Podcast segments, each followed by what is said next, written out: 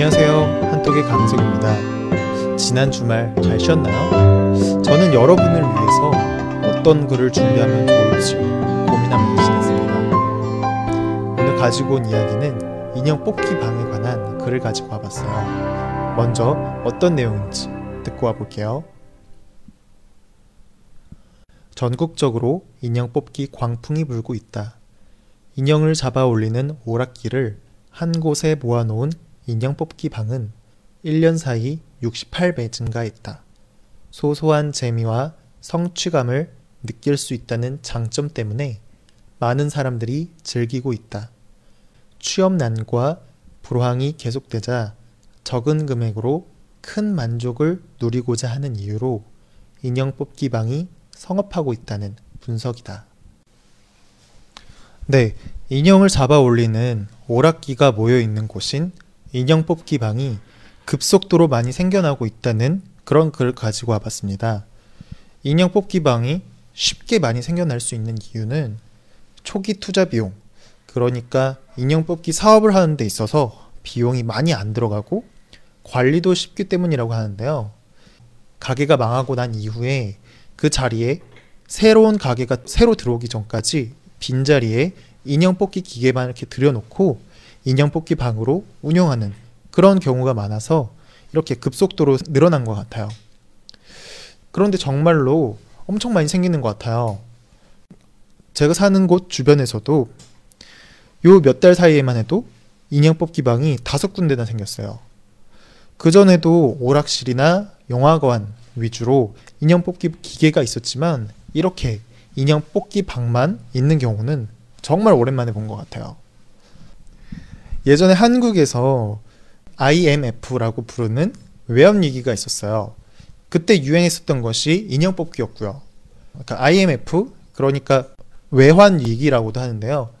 이거는 약 20년 전에 있었던 경기가 매우 안 좋았던 시절을 그때 이제 부르는 말이고요. 사실 정확한 이해를 하시려면 아시아 외환 위기부터 차근차근 설명을 해야 어, 이해하는데 확실하게 이해를 하실 수가 있어요.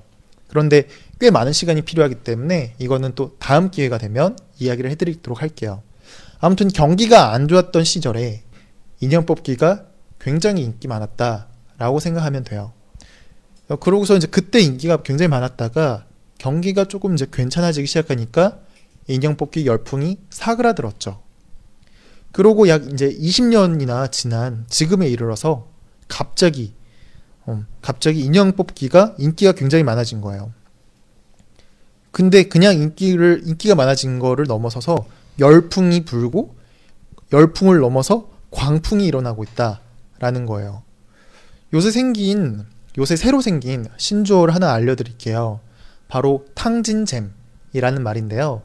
탕진은 시간과 돈을 흥청망청 쓰다, 물 쓰듯 쓰다, 낭비하다 라는 의미예요.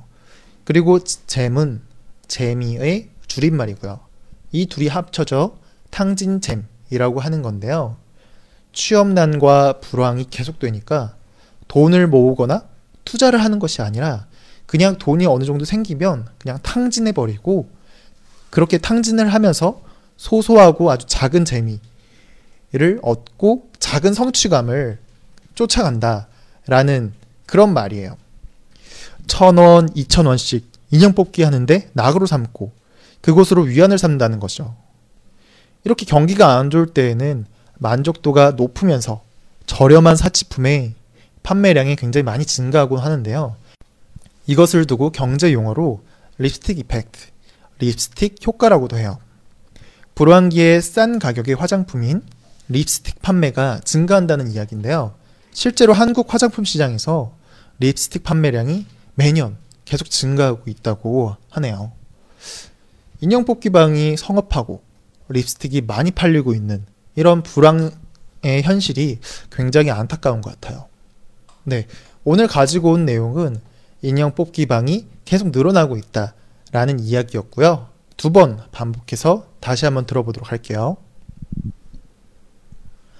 전국적으로 인형 뽑기 광풍이 불고 있다. 인형을 잡아 올리는 오락기를 한 곳에 모아놓은 인형 뽑기 방은 1년 사이 68배 증가했다. 소소한 재미와 성취감을 느낄 수 있다는 장점 때문에 많은 사람들이 즐기고 있다.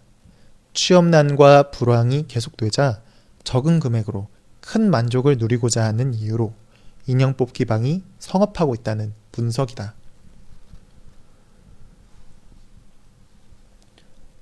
전국적으로 인형 뽑기 광풍이 불고 있다.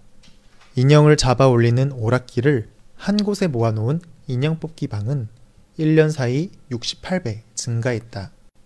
소소한 재미와 성취감을 느낄 수 있다는 장점 때문에 많은 사람들이 즐기고 있다.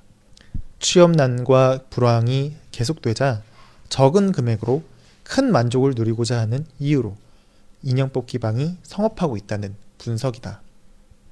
네. 경제가 안 좋을 때 립스틱이 많이 팔린다는 립스틱 효과와 함께 인형 뽑기를 많이들 하고 인형 뽑기 방이 많이 생기고 있다. 라는 내용을 전달해 드렸어요. 네. 오늘은 3월 6일 월요일이고요. 오늘도 어, 최선을 다해서 하루 잘 보내시고요. 어, 저는 또 내일 또 내일 아침에 뵙도록 할게요.